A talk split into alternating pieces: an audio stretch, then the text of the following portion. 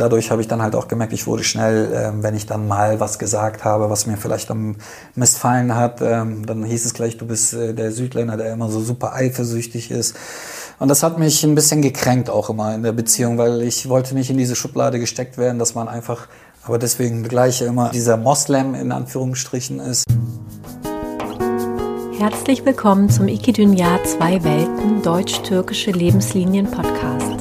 Mein Name ist Canan Userli und in diesem Podcast interviewe ich Menschen, die mit diesen beiden Kulturen leben und aufgewachsen sind. Mich interessieren dabei ihre Erlebnisse, Erfahrungen, Herausforderungen, Gedanken und Gefühle hinsichtlich ihrer Bikulturalität, kurz ihre deutsch-türkischen Lebenslinien. Heute spreche ich mit Habib. Habib ist Sohn einer türkischen Mutter und eines kurdischen Vaters und genau wie ich in Kassel aufgewachsen. Er arbeitet heute in Hamburg in der Hotelbranche und sagt, mein türkisch-kurdischer Background hat mich zu einem offenen Menschen gemacht. Habib berichtet von seinem ganz persönlichen Clash der Kulturen, Ausgrenzungserfahrungen in der Jugend und welche Werte für ihn in einer Beziehung wichtig sind. Ich freue mich jetzt auf das Gespräch mit ihm. Ja, hallo Habib. Hallo Jada. Du hast ja einen arabischen Namen. Ähm, was bedeutet denn der Name und gibt es dazu vielleicht eine Geschichte, warum du diesen Namen bekommen hast? Ähm, ja, der Name Habib stammt tatsächlich aus dem Arabischen, ähm, ist auch bei dem äh, türkischen Volk jetzt nicht so verbreitet, soweit ich weiß. Ich habe den Namen nicht so oft äh, gehört. Ähm, meine Eltern haben damals angefangen mit meiner Schwester, die älteste von uns, die zuerst äh, auf die Welt gekommen ist. Da haben sie den Namen Ainur gewählt. Auch Ainur ähm, kommt im Koran wohl vor und da sind sie sich der Linie treu geblieben und das hat die Bedeutung ähm, Habib im Arabischen äh, der Liebling, der Geliebte.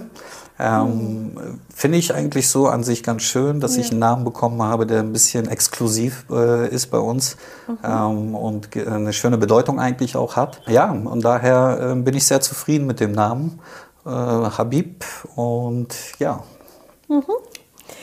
Ähm, du hast ja eine Hotelfachmann-Ausbildung absolviert und arbeitest in Hamburg in einem inhabergeführten privaten Hotel. Mhm. Ähm, welche drei Eigenschaften sollte man denn mitbringen, wenn man in der Hotellerie arbeiten möchte? ja, die Hotellerie ist auf jeden Fall ähm, ein sehr spannendes Produkt für mich gewesen, äh, warum ich mich dafür auch entschieden habe, ähm, weil man einfach äh, viel mit Menschen zu tun hat. Deswegen würde ich sagen, ist eine Eigenschaft auf jeden Fall Offenheit ähm, gegenüber Menschen, gegenüber ähm, auch ausländischen Gästen. Ähm, aber ich finde das halt äh, sehr spannend, deswegen war es für mich eigentlich sehr interessant, einfach mit Menschen zu arbeiten, weil ich denke, dass ich ein offener Mensch bin. Ähm, also Offenheit ist das eine. Das andere ist natürlich Ausdauer, ähm, weil das in der Gastronomie sehr stressig werden kann. Gerade die Anfangszeit in jungen Jahren, ähm, wo man sich noch nicht so viele Gedanken macht über das Leben und über seine Arbeitskraft. Ähm, ist man ja äh, leider dazu gezwungen, Überstunden zu leisten, viel zu arbeiten, wenig Pausen. Da opfert man sehr viel Zeit und deswegen ist Ausdauer, glaube ich, das Zweite, was man auf jeden Fall ähm, dafür braucht. Mhm. Und äh, das Dritte ist, glaube ich, würde ich sagen, einfach Kreativität. Ähm, man ist nicht so stupide äh, am Fließband. Das war für mich halt entscheidend, dass man sich so ein bisschen trotzdem kreativ entfalten kann in seinem Berufsleben.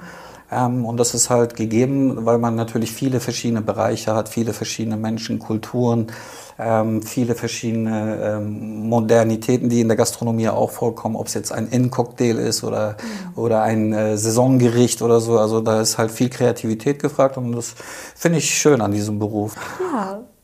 Ähm, Wolltest du denn eigentlich schon immer diesen Beruf machen oder hattest du auch mal einen anderen Berufswunsch, als du jünger warst? ja, das ist ähm, als junger Kerl äh, habe ich tatsächlich den Wunsch immer gehabt, äh, Pilot zu werden, zu fliegen. Mhm. Ähm, dann waren wir in jungen Jahren mit meinem Papa in Türkei, Antalya. Ähm, da war ich das allererste Mal in diesem Aspendos. Das ist diese alte griechische ähm, Arena, wo früher auch Löwenkämpfe stattgefunden haben. Und da gibt es in Antalya eine sehr schöne antike Gegend. Ähm, da konnte man halt auch hoch die Treppen. Und da ist mein Papa mit uns bis zur letzten Stufe hochgegangen. Und dann konnte man auf der anderen Seite relativ weit nach unten wieder schauen.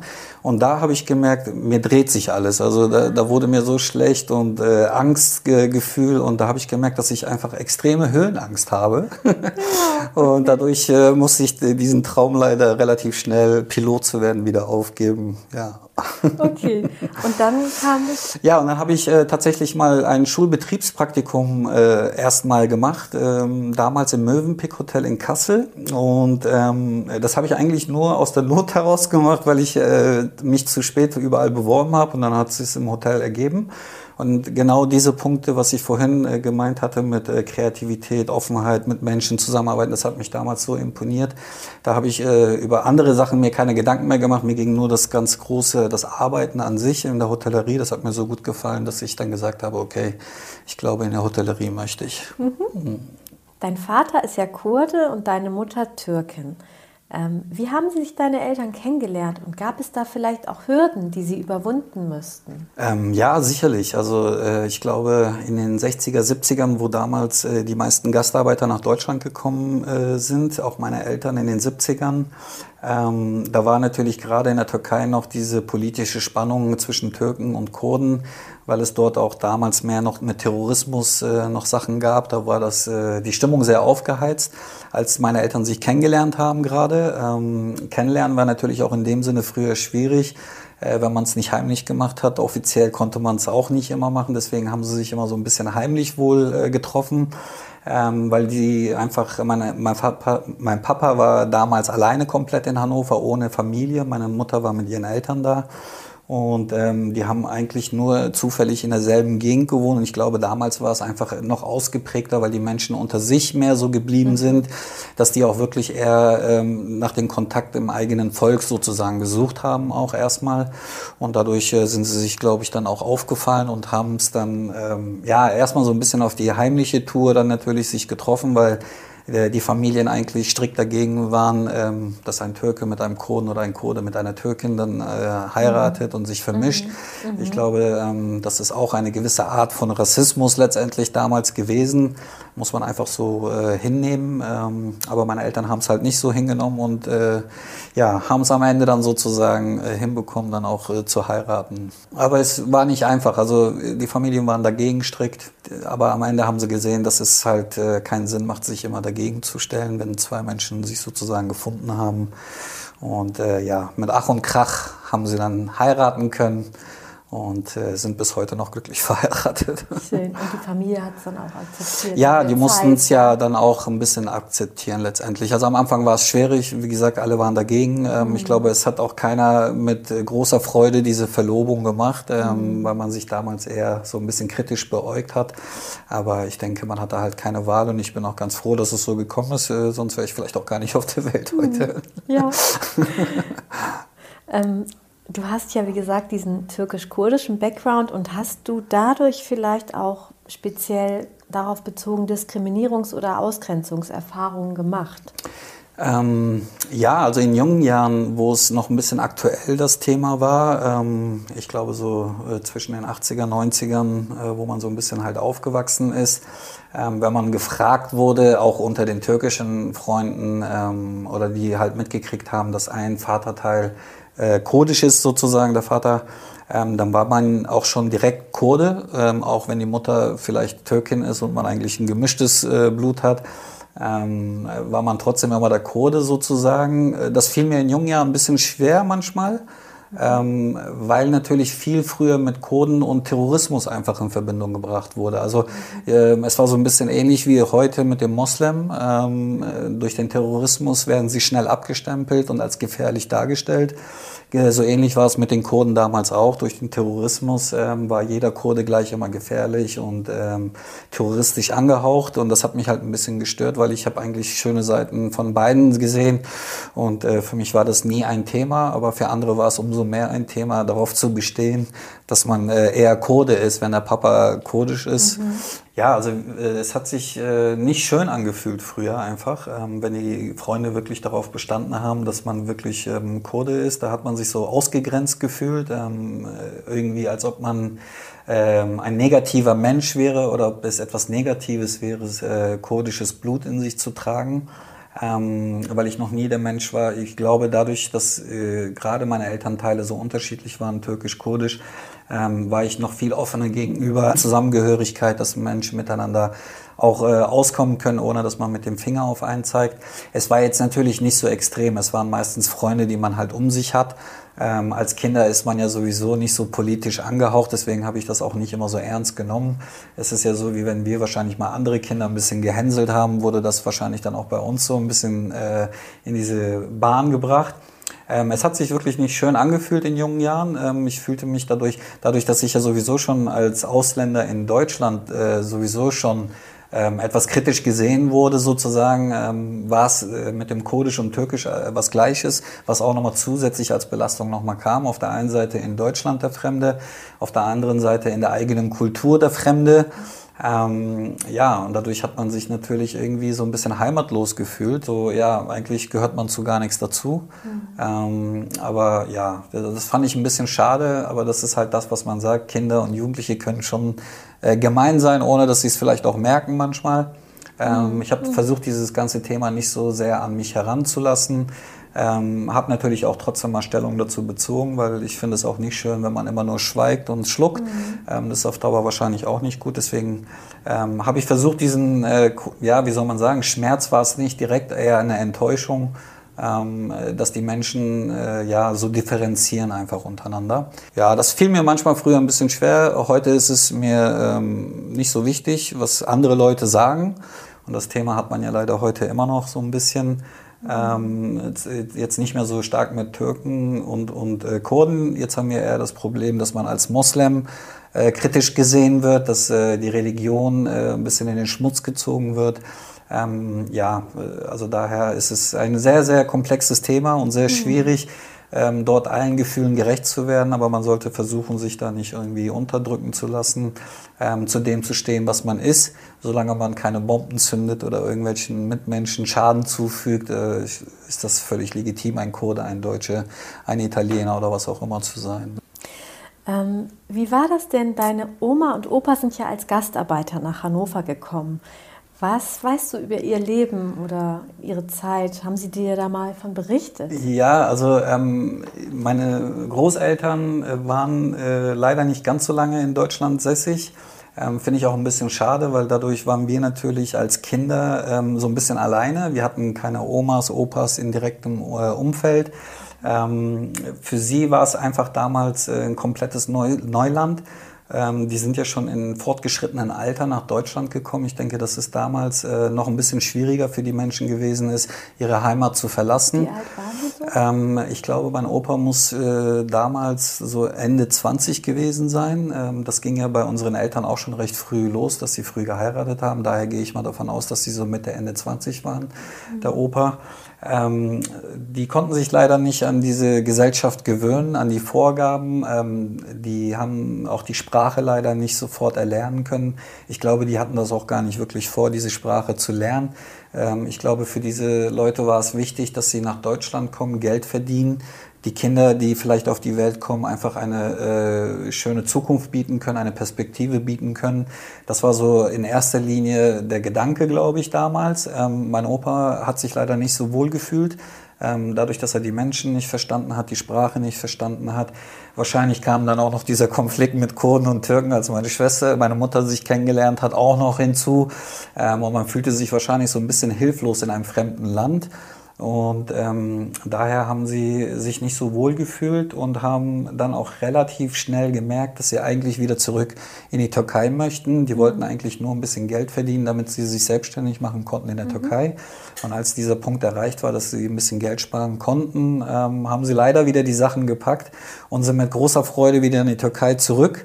Ähm, ich würde behaupten, dass heute äh, ein bisschen Wehmut ist, dass sie es gemacht haben ähm, ein bisschen bereuen tun sie es, glaube ich, schon, weil am, am Ende hat sich das, glaube ich, nicht so rentiert mit der Arbeit, wo man das Geld reingesteckt hat. Türkei war damals auch ein sehr schwieriges Pflaster einfach, weil ähm, sehr armes Land ähm, dass man dann aus so einem reichen Land im Vergleich dazu einfach so ähm, die Möglichkeit verstreichen lässt und wieder zurückgeht. Ich glaube, ähm, darüber äh, ja, sind sie noch heute, glaube ich, traurig, aber man kann es nicht mehr ändern, weil der Großteil der Familie ist mit denen zurückgegangen. Meine Mutter war eigentlich die Einzige, die durch die Hochzeit hier in Deutschland geblieben ist und alle ihre Geschwister sind dadurch wieder zurück in die Türkei gegangen, mhm. mussten sie mit der Familie zurück. Ähm, auf der einen Seite war es, glaube ich, das Glück meiner Mutter, weil sonst wäre sie wahrscheinlich immer noch auf dem Dorf irgendwo in der Türkei. Mhm. Ähm, ja, aber für meine Großeltern war es leider keine schöne äh, Erinnerung in dem Sinne. Ähm, aber ich glaube, für meine Eltern war es danach dann auch ähnlich, weil sie haben eigentlich die Sprache auch nur so sporadisch gelernt. Die haben letztendlich das genau das Gleiche verfolgt wie mein Opa und Oma, dass sie einfach wollten, dass die Kinder, die auf die Welt kommen, dann eine Zukunft haben. Ja. Ob sie dann dabei Deutsch lernen oder nicht, war für die nicht so wichtig. Ähm, wie war das denn bei euch zu Hause? Also wurde da Türkisch und Kurdisch gesprochen?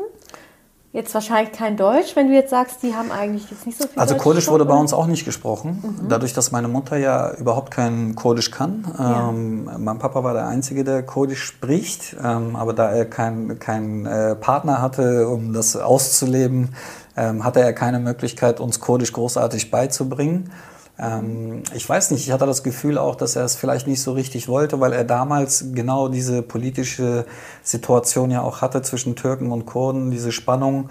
Ähm, ich glaube, er wollte uns insgeheim eigentlich auch automatisch schützen. Ähm, er wusste halt, dass äh, die Kurden einen schlechten Ruf genießen, dass das alles mit Terrorismus in Verbindung gebracht wird und man ist eh schon in einem fremden Land sozusagen und ich glaube, er wollte es uns einfach so einfach wie möglich machen, uns nicht noch, noch eine weitere Kultur aufbinden, wo, wo man seine Identität suchen muss.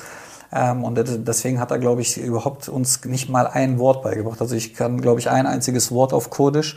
Ähm, daher wurde bei uns eigentlich nur Türkisch gesprochen und ähm, ja, aber ich kann dadurch ein bisschen besser Türkisch als viele Jugendliche, die heute aufwachsen. Das mhm. Deutsch hat äh, nicht darunter gelitten, weil einfach, ähm, wenn man hier die Schule besucht als kleiner Junge, ob du im Kindergarten anfängst oder in der Vorklasse, das nimmt man einfach automatisch mit. Man, man saugt ja alles wie so ein Schwamm auf. Deswegen mhm. war es nicht so dramatisch, dass meine Eltern am Anfang uns nicht dieses Deutsch vermittelt haben. Und ich hatte das große Glück, dass meine zwei älteren Schwestern vor mir in die Schule gekommen sind und mhm. schon recht früh angefangen haben, auch Deutsch zu reden. Und dass es sich bei uns eigentlich als äh, Muttersprache auch etabliert hat am Ende. Mhm. Ähm, also mit unseren Eltern können wir natürlich nur Türkisch reden. Das machen wir auch mhm. so. Aber unter uns Geschwistern reden wir eigentlich hauptsächlich Deutsch. Mhm. Ja. Ähm, gab es mal Situationen, äh, du hast vorhin schon so ein bisschen erzählt, ähm, dass du dich auch manchmal eben anders gefühlt hast oder fremd. Ähm, ja, also hast du dich manchmal hier fremd gefühlt in Deutschland oder in der Türkei? Also ähm, ja, definitiv. Also in Deutschland, ähm, wie gesagt, diese Probleme, die wir schon so ein bisschen angesprochen hatten, ähm, dass man sich so ein bisschen heimatlos fühlte, das war hier natürlich auch. Man hat es in äh, bestimmten Situationen vielleicht auch gemerkt. Ähm, ich muss zu meinem Glück sagen, dass ich natürlich in einem Umfeld groß geworden bin, wo auch viele deutsche äh, Freunde hatte, mit deutschen Familien in Berührung gekommen bin, auch dort immer eingeladen und äh, herzlich willkommen war hatte ich nie äh, das Gefühl, dass ich irgendwie ausgegrenzt werde als Türke oder irgendwie negativ wahrgenommen werde.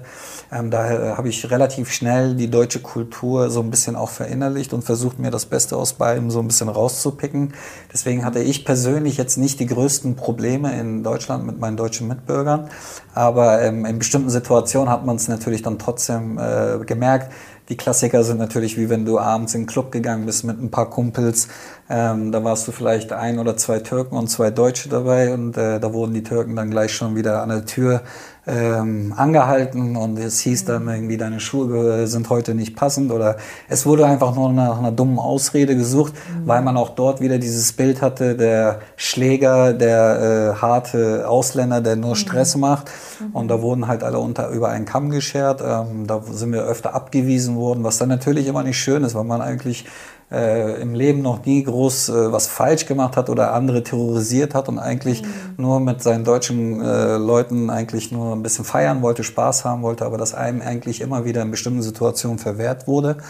Ähm, ja, das war eigentlich so, das waren so Kleinigkeiten eigentlich, ähm, wo man dann auch später wieder drüber lachen kann oder in den nächsten Club reingeht und da halt dann feiert, wo man willkommen ist sozusagen. Mhm. Ähm, ja, aber das äh, hat man in bestimmten Situationen, wie halt äh, das zum Beispiel auch ja. gemerkt, ja. Ja. Ähm, Gab es denn irgendwann dadurch auch mh, mm, durch diesen ja, kulturellen Background und dann noch dieses zu merken, in Deutschland ist man gehört man auch nicht so ganz dazu. Ähm, Gab es da irgendwann eine Art Identitätskrise in deinem Leben? Und wie bist du damit umgegangen? Ja, das war wenn eher in den jungen Jahren, glaube ich, würde ich sagen. Also wie gesagt, da hat man das ähm, alles noch nicht so ähm, verarbeitet bekommen im Kopf, wie man es vielleicht heute in, äh, in älteren Jahren äh, bewältigt bekommt. Ähm, damals war es äh, ja schon ein bisschen schwierig, äh, damit umzugehen, das einfach so zu akzeptieren. Ähm, ich glaube, das hat auch nur den Hass äh, zwischen den Kulturen nur noch mehr gestärkt. Also ich glaube, wenn man halt dann abgewiesen wird oder anders behandelt wird, ähm, klar kommt man dann automatisch in so einen negativen Strudel rein, dass man dann automatisch denkt, warum jetzt, warum ist das jetzt so? Ähm, ich bin doch hier in Deutschland geboren. Viele äh, haben sogar den deutschen Pass und man ist ja angeblich dann auch ein Deutscher. Mhm. Ähm, und wenn das alles ähm, ist, dann finde ich, sollte man auch keine Probleme äh, im Leben in Deutschland bekommen um eine Wohnung zum Beispiel zu finden. Ähm, in bestimmten Gebieten ist es einfach äh, mit einem arabischen Namen äh, einfach sehr, sehr schwierig, dort äh, Zusagen zu bekommen ähm, wenn man nicht zufällig die Leute kennt oder Vitamin B hat, wie man so schön sagt. Mhm. Ähm, also es sind so banale Sachen, aber die eigentlich im Leben auch entscheidend sind für dich. Ich meine, man redet von Integration und ähm, hat aber letztendlich so äh, Ghettos geschaffen, wo die Ausländer alle zusammen gefärcht leben und dann sagt man halt, ja, Integration funktioniert nicht, aber so kann es auch nicht funktionieren, mhm. wenn man ausgegrenzt wird aus der Gesellschaft. Und ja. ähm, ich glaube, diese Erfahrung war nicht schön, aber es hat mich trotzdem geprägt und äh, irgendwie gehört das anscheinend äh, immer dazu. Äh, man wird es wohl leider nie äh, aus der Gesellschaft rauskriegen. Es ist nur, ist es gerade eine Phase, wo es etwas angenehmer ist oder ist es gerade eine Phase, was einem mehr belastet. Und jetzt im Moment ähm, ist es eher eine Phase, ich glaube, seit dem 11. Äh, September, seit diesen Anschlägen, merkt man einfach, dass ähm, die Spannungen wieder zugenommen haben, ähm, dass äh, das Wort Moslem eher ins Negative gerückt wird und jetzt kommt man leider wieder in so eine Situation rein, wo man sich wieder Gedanken machen muss, mhm. ähm, was eigentlich nicht schön ist. Ja. Du hast mal vom Clash der Kulturen gesprochen. In welchen Situationen wurde dir das besonders deutlich, dieser Clash der Kulturen? Ja, also ähm, diese Clash der Kulturen ist eigentlich mir äh, eher in den Beziehungen bewusst geworden tatsächlich. Ähm, ich meine, wenn man früher im Fußballverein gespielt hat und da gab es mal einen Grillabend und dann gab es nur Schweinewürstchen oder so, das war dann für mich auch ein Clash der Kulturen irgendwie so, weil man da gemerkt hat, okay, das darf ich ja jetzt gar nicht essen und äh, die Mitmenschen haben vielleicht nicht immer mitgedacht. Ähm, äh, deswegen kommt es dann zu solchen Situationen und ich glaube, das war halt in meinen Beziehungen äh, ein bisschen ja, mehr zu wiederzuerkennen dort, weil ich auch äh, wirklich tatsächlich nur deutsche Freundinnen in meinem Leben bisher hatte. Ähm, und dadurch hatte man natürlich immer diese zwei Kulturen. Ähm, eine Beziehung war auch äh, eigentlich so mit am intensivsten und am längsten. Ähm, und äh, da hat man sich dann natürlich irgendwann auch angefangen, mehr Gedanken zu machen. Am Anfang, gerade in jungen Jahren, ist es ja meistens immer alles äh, durch die rosarote Brille. Man, ja. man ist verliebt, man ist jung, äh, man denkt nicht so viel über die Zukunft nach. Was bringt äh, eine Schwangerschaft mit sich? Was bringt eine Hochzeit mit sich? Darüber hat man sich ja nie wirklich Gedanken gemacht am Anfang, wenn man eine Beziehung eingegangen ist. Und als dann diese Beziehung halt äh, so, ähm, ja, so lange äh, angehalten hat und äh, auch tatsächlich eine Schwangerschaft vorgekommen ist, ähm, musste ich mir tatsächlich ein bisschen mal Gedanken machen, wie es eigentlich so ist, ähm, wenn jetzt zwei Kulturen auch ein, ein Kind zusammenbekommen. Ähm, und da habe ich dann natürlich gemerkt, dass es in einigen Punkten doch etwas schwierig ist, aber es heißt nicht, äh, dass es unmöglich wäre. Also man muss einfach nur gucken, dass man den richtigen Partner wahrscheinlich hat für sowas, ähm, dass man ungefähr die gleichen Ansichten äh, wahrscheinlich trägt. Ob ihr der eine jetzt äh, katholisch ist und der andere Moslem, ist ja egal. Ähm, ich, wir hatten die Situation, dass sie ähm, Atheist war und gar nicht an Gott geglaubt hat. Und dadurch ist es mir sehr schwer gefallen, die Zukunft auszumalen, weil ich mir dachte, okay, ich möchte auch ein bisschen was von der Kultur von mir mitgeben, aber natürlich äh, nimmt es auch die Kultur der Deutschen an, automatisch hier in Deutschland, was ja auch in Ordnung ist. Ähm, aber äh, da kamen halt so ein bisschen die Zusammenstöße manchmal. Ne? Und das war zum Beispiel ein großes Beispiel. Wird dann Schwein gegessen oder wird kein Schwein gegessen? Ähm, stelle ich sie meinen Eltern jetzt dann doch mal langsam vor, was man vorher natürlich immer so auf die lange Bank geschoben hat, bis es dann wirklich zu einem Extrem äh, wie Hochzeit, Schwangerschaft oder so kommt. Mhm. Ähm, da habe ich es mir dann auch, äh, ja, da habe ich einfach gemerkt, es ist doch nicht so einfach immer, wie man denkt. Ähm, dazu gehört ein bisschen Arbeit ähm, und ja, das hat leider sich in dem Fall leider so entwickelt, dass es sich dann eher auseinandergelebt hat. Die Schwangerschaft äh, ist ja auch ähm, nicht abgebrochen worden, aber sie hat es dann auch auf natürlichem Wege verloren und dann hat sich äh, einfach die Chance ergeben, ähm, sich zu trennen sozusagen, weil das einfach doch alles eine sehr große Belastung war. Mhm. Ähm, ja, und da habe ich dann einfach das erste Mal gemerkt, okay, also ähm, wenn du mit einer Deutschen zusammen bist, dann muss dir halt auch das und das und das bewusst sein. Mhm. Und ähm, wenn du damit umgehen kannst, dann mach es.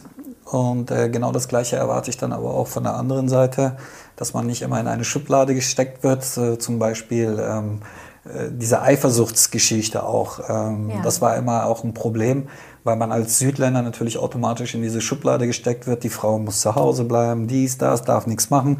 Ähm, ich persönlich kenne das jetzt nicht so. Ich bin auch nicht der Freund von sowas. Ähm, bei uns, meine Schwestern tragen auch keine Kopftücher oder ich halte auch nichts davon, äh, irgendjemanden zu seinem Glück zu zwingen sozusagen. Jeder muss es für sich selber entscheiden, was er möchte. Mhm. Ja, aber dadurch habe ich dann halt auch gemerkt, ich wurde schnell, äh, wenn ich dann mal was gesagt habe, was mir vielleicht am missfallen hat, ähm, dann hieß es gleich, du bist äh, der Südländer, der immer so super eifersüchtig ist. Und das hat mich ein bisschen gekränkt auch immer in der Beziehung, weil ich wollte nicht in diese Schublade gesteckt werden, dass man einfach automatisch, ich denke, es gibt immer Situationen, wo man mal Redebedarf hat oder mal einen Spruch bringt oder so.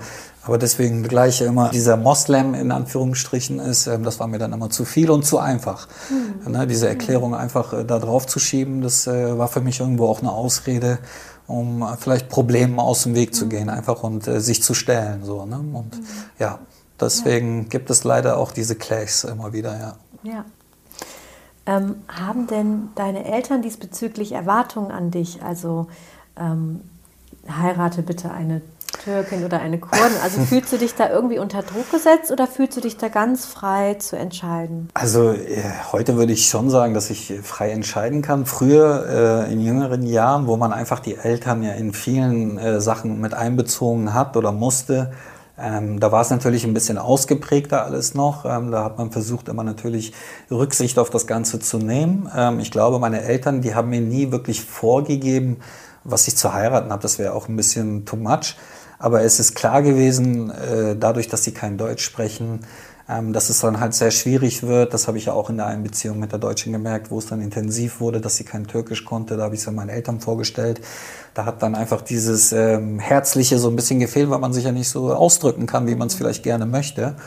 Ähm, ja, und dadurch war es dann einfach ähm, äh, schwierig. Ähm, und, aber ich glaube, die haben mich nie unter Druck gesetzt. Sie hätten es einfach gerne gehabt, dass äh, vielleicht jemand da kommt, der die Sprache ein bisschen versteht, der die Kultur ein bisschen versteht. Ähm, unsere Großeltern, äh, unsere Eltern sind leider noch so ein bisschen die altbacken Generation, die einfach ähm, ja, auf gewisse Sachen halt auch achten. Ne? Auf Freizügigkeit, wenn das Mädel zu freizügig angezogen ist, dann kommt vielleicht mal ein blöder Spruch oder so. Ist auch gar nicht böse gemeint eigentlich. Es ist halt nicht so üblich bei denen und ähm, ich glaube, wenn man in die Türkei heute guckt, sie, diese, die Mädels sind ja auch viel freizügiger geworden. Da laufen sie mit Minirocks rum, mit ähm, weiß ich nicht was alles. Und äh, das ist alles normal geworden. Aber diese Generation tun sich mit sowas sehr schwer noch. Mhm. Und deswegen versuche ich da eigentlich immer so eine gute Balance zu finden oder halt eine Frau zu finden, die dann auch äh, das respektiert, wenn man mal zu Besuch ist oder Besuch bekommt, dass man sich einfach dann mal so für einen Tag vielleicht mal ein bisschen zusammenreißen muss äh, in bestimmten Punkten. Äh, niemand erwartet, dass du dann ein Kopftuch trägst und dich hinter ein Herd stellst und These wirst. Also das ist jetzt mhm. auch wieder dieses Klischee. Mhm. Ähm, aber dass man einfach sich äh, vielleicht mal eine lange Hose statt ein Mini Minirock anzieht und so, dass man einfach Rücksicht auf die Großeltern nimmt, weil sie halt noch ein bisschen Wert darauf legen. Und ähm, ja, das spiegelt sich eigentlich in den Beziehungen immer wieder ähm, da, aber deswegen würde ich jetzt äh, nicht aufgeben, meine Deutsche ähm, zu daten oder sonst irgendwas. Ähm, entweder es passt oder es passt halt nicht. Ne? Mhm. Welche Werte sind dir denn in einer Beziehung generell wichtig und wie würde eine ideale Beziehung für dich aussehen? Oh ja, schwierige Frage. Eine ideale Beziehung ähm, ist sowieso schwierig zu erreichen, glaube ich. Ähm, ähm, also da kommen auch wieder so Punkte eigentlich wie Offenheit gegenüber Kulturen. Das ist, glaube ich, ein, ein Muss einfach, weil ich äh, muss ja genauso offen sein gegenüber anderen Kulturen als unsere eigene. Ähm, das erwarte ich dann auch vom, vom Gegenpart so ein bisschen. Ähm, mir ist halt auch, äh, das hat auch nichts mit ähm, Südländern zu tun, einfach Äh, Treue, Ehrlichkeit äh, wichtig, weil ich war noch nie der Mensch, ich sag, ich vertrete immer den Standpunkt, tue nie einem Menschen etwas an, was du nicht möchtest, dass dir selber widerfährt. Mhm. Und ähm, daran habe ich versucht, mich eigentlich immer mein Leben lang zu halten. Ähm, und deswegen sind halt einfach so gewisse Werte äh, mir auch natürlich wichtig, wie Ehrlichkeit, äh, Offenheit, ähm, äh, ja, dass man einfach das so ein bisschen mitbringt, dass man nicht zu sehr auf seine eigene Kultur beharrt. Ich denke, wir leben in einer Global Globalisierung, ähm, wo sich eh alles immer mehr vermischt. Deswegen ist das auch heute nicht mehr so das Problem zwischen Türken, Kurden oder sonst was. Ich äh, sehe ja viele Kulturen, die sich miteinander verbinden, Kinder kriegen und es funktioniert ja irgendwie. Ähm, und ich denke, ja, dass das bei uns ähm, wahrscheinlich dann auch einfach Voraussetzung ist, so ein bisschen um glücklich zu werden. Ja. Ob äh, man das immer mitbringt, ist eine andere Frage. Aber dann spiegelt sich das ja in der Länge der Beziehung meistens ja auch wieder. Ja, ich habe noch eine letzte Frage. Ja, gerne. Und zwar, ähm, was bedeutet Heimat für dich? Oh, Heimat. Ja, Heimat ist äh, da, wo man sich eigentlich ähm, aber geborgen fühlt, ähm, keine, keine Rechenschaft ablegen muss für irgendetwas, ähm, wo man Akzeptanz hat, ähm, wo man halt keine Rechtfertigung jeden Tag an den Tag legen muss. Ähm, ja, also das ist für mich dann, äh, Heimat ist für mich eigentlich da, wo meine Freunde und Familie sind. Es ist dann egal, ob ich gerade in Deutschland bin, in der Türkei bin.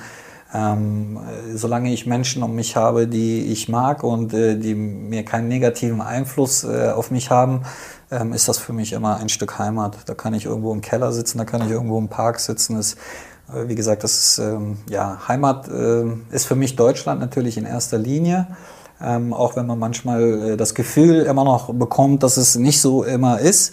Ähm, es ist da, wo wir geboren sind. Die Muttersprache ist eher Deutsch, würde ich sagen, weil ich das viel besser spreche als Türkisch. Ähm, ich habe viele deutsche Freunde, ich habe äh, deutsche Beziehungen geführt. Deswegen ist die eigentliche Heimat schon Deutschland, aber ich möchte auch Türkei und meine Kultur nicht missen. Ähm, und, und deswegen ähm, ja, muss es immer mit Menschen umgeben sein, die auch dafür Verständnis haben und auch das so ähnlich sehen, so ein bisschen. Und dann fühlt man sich eigentlich überall geborgen. mhm. Ja, schön. Dann vielen Dank für das schöne Gespräch. Ja, ich habe zu danken für die Einladung und ich bin ganz gespannt, was dabei rauskommt. Wenn dir mein Podcast gefällt und du keine neue Episode verpassen möchtest, freue ich mich, wenn du den Podcast kostenlos abonnierst. Für heute erstmal herzliche Grüße, Selvi Biler und bis bald, deine Janan.